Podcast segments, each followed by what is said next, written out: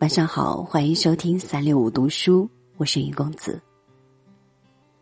窗外此刻凉风习习，月朗星稀，宁静的夜幕之下，好像已经听不到虫儿前些日子那般欢实的叫声，就连屋后的菜畦里，也只剩下寥寥落落的枯叶残茎。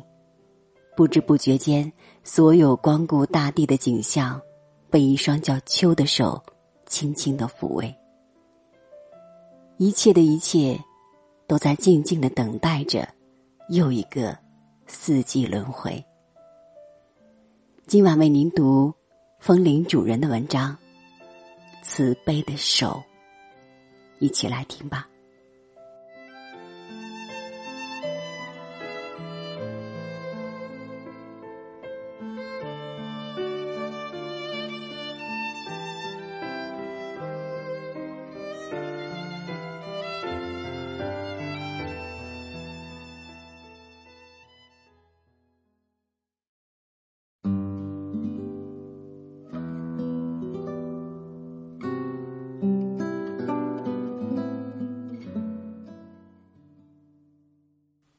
心里面不静，猫儿挠似的，很想有只手，从前到后撸一下，使它温顺些。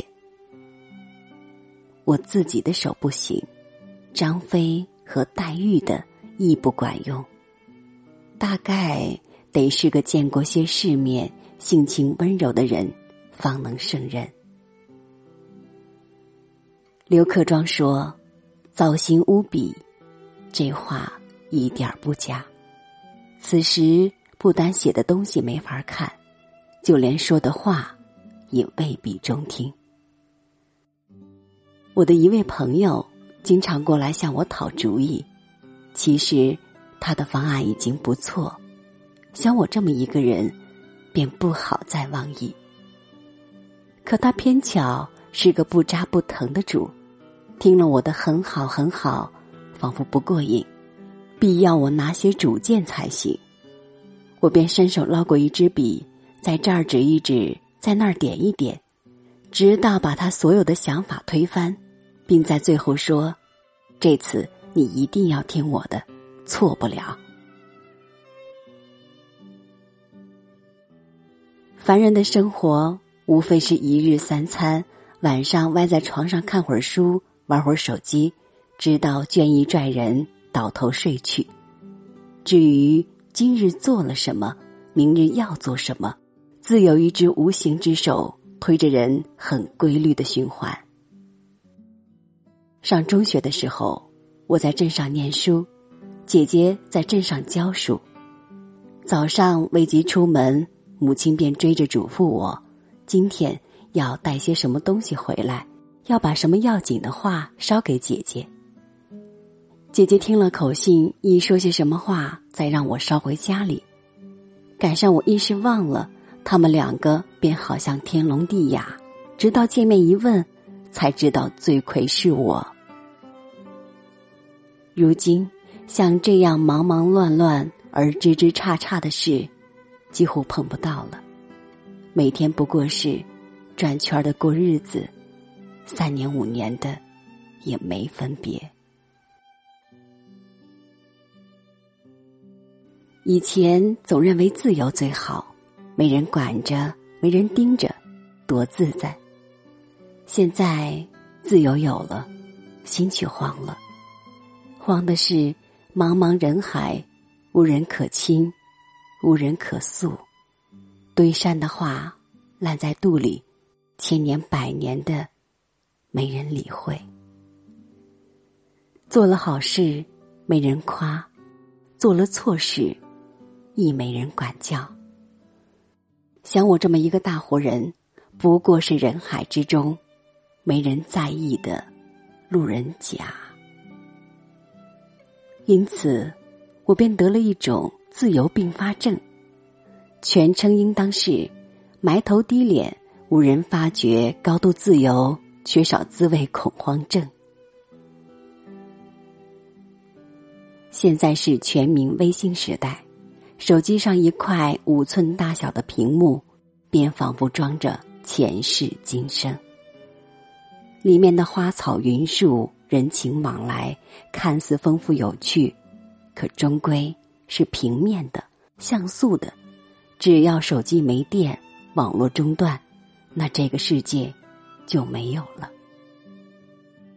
在手机面前，人的个体意识极度膨胀，手指上下一滑，便觉得无所不知、无所不能。其实，他还是从前那个人，那个犯了错、逃了气、被父亲追着打过屁股的人。可现在，他却不如以前了。以前能说会道，能和伙伴们勾肩搭背、哈哈大笑。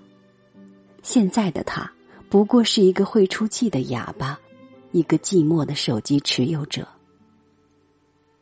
以前的世界是凹凸的，是可以伸手握住、攥住的。他在里面，周围的人也在里面。阳光晒着，小雨下着，风儿吹着，而他们之间可以拉着手，拽着衣襟。如今。他的世界只是一块凉凉的玻璃，他想拉谁拽谁都不能，因为手被手机占着。对了，我想要的那只手呢？那只能使猫儿乖顺下来的温柔而慈悲的手。心里这么一想，只见外面帘子一挑，进来黑塔似的一个人。他冲我大手一舞，高声说道：“某家在此，公子何事？”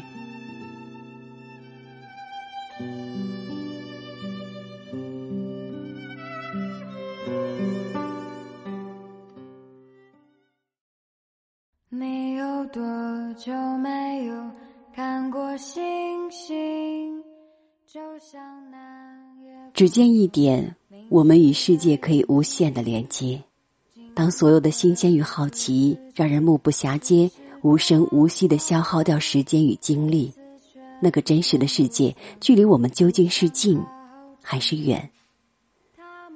也许此时我们都需要一双温柔的手，来唤醒被尘封在记忆深处的温暖与美好。感谢您的收听，我是云公子。愿三六五读书每一天伴您度过温暖美好的晚间时光，咱们下期节目再会。